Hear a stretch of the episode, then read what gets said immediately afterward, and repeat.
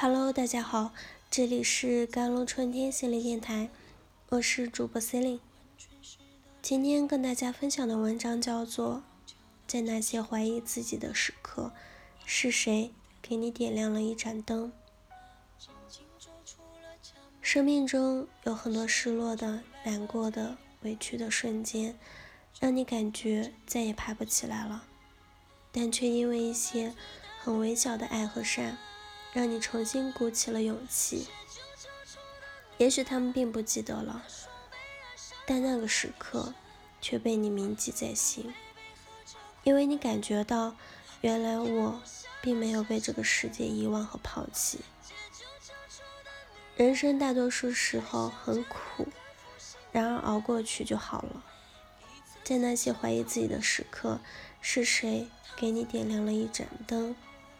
在那些孤独的时刻，是谁为你开启了一扇门？刚开始工作的时候，没有亲人、同学，都嫌压力大离开了。一到周末就宅在家里，哪里也不想去，也不知道去哪里。经常一天都不说话，除了打电话叫外卖。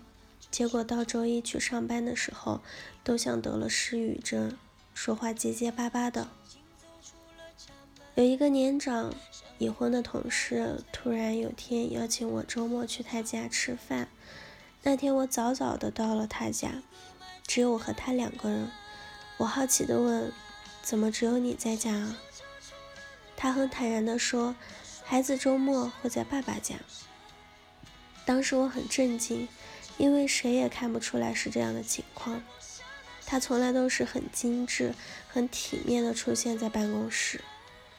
站在他家阳台上，他指着万家灯火说：“以后这里面也有一盏灯会属于你，你会有你的朋友圈，你会知道哪家有很好吃的煲仔饭，你可以一年四季穿很多美丽的裙子，你会发现这个城市很好。”后来他辞职离开了公司，我们再也没有见过。但我永远记得他。那个夜晚，他给我打开了一扇门。在那些无助的时刻，是谁对你伸出了手？有一年经常加班，我的水土不服更加严重，感冒流鼻涕，熬了一星期还不好。晚上一个人躺在床上，摸着自己额头发烫。第二天一早，烧退了，又继续去上班。同事劝我说：“去医院看看吧。”但想到医院乌泱乌泱的，看病化验都要排几个小时，一趟看下来几百块没有了，就放弃了。另一个同事跟我说：“你去公司楼下社区医院看看。”午休的时候，我路过社区医院，进去挂完号。一个头发花白的老爷大爷，他就朝我招手：“进来吧，我帮你看看。”他给我把了个脉，开了个药方，告诉我还可以去对面的药房熬药。付款的时候，我看到总计三十多块钱的账单，都想落泪。那副药我喝了三天就好了，因为这个大爷，我再也不怕生病了。后来他不在了，我也适应了气候，很少再生病了。还有很多时刻，以为丢失的手机，却被人捡到后送回。已经开出站台的公交车，司机却突然停下来，等着那个在后面狂奔的你。一夜大雪后，清早路面却已经被清理出一条路了。世界越来越大，一个人就会容易觉得自己像风中的芦苇，孤独、脆弱、无助。风雨飘摇中，似乎时刻要倒下。但那些最纯粹的、最本真、最无功利的善意，会让云散雾开。那一丝光透进来，就是继续努力活下去的希望。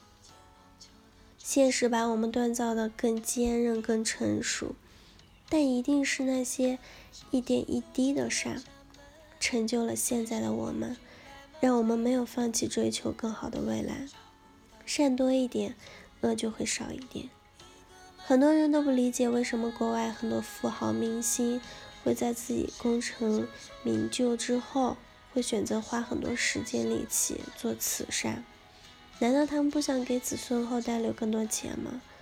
后来，当我成为妈妈，也有了孩子，也脱离了贫穷，我懂了。虽然经历过太多的不公平，却也接受过更多的善意。所以，他们希望自己的孩子生活在一个更善的世界里，这比遗留给他们财富更有意义。扎克。伯格在有了小女儿以后，兴奋地写下致女儿奥格斯的一封信：“亲爱的八月，欢迎来到这世界上。在你姐姐出生的时候，我们也同样给了她写一封信，描述我们希望关于她，当然包也包括你未来所成长的社会是什么样的，一个能够提供更好的教育。”拥有更少的疾病、更强的社会群落，以及更多的社会公平的世界。我们相信高速发展的科技能将这一切实现，让你这一代可以比我和妈妈这一代的生活过得远远更好。而我们要做的就是努力改变世界，实现它。好了，以上就是今天的节目内容了。咨询请加微信 jlct 幺零零幺，或者关注我的微信手机号幺三八二二七幺八九九五，我是 c e l i n e 我们下期节目再见。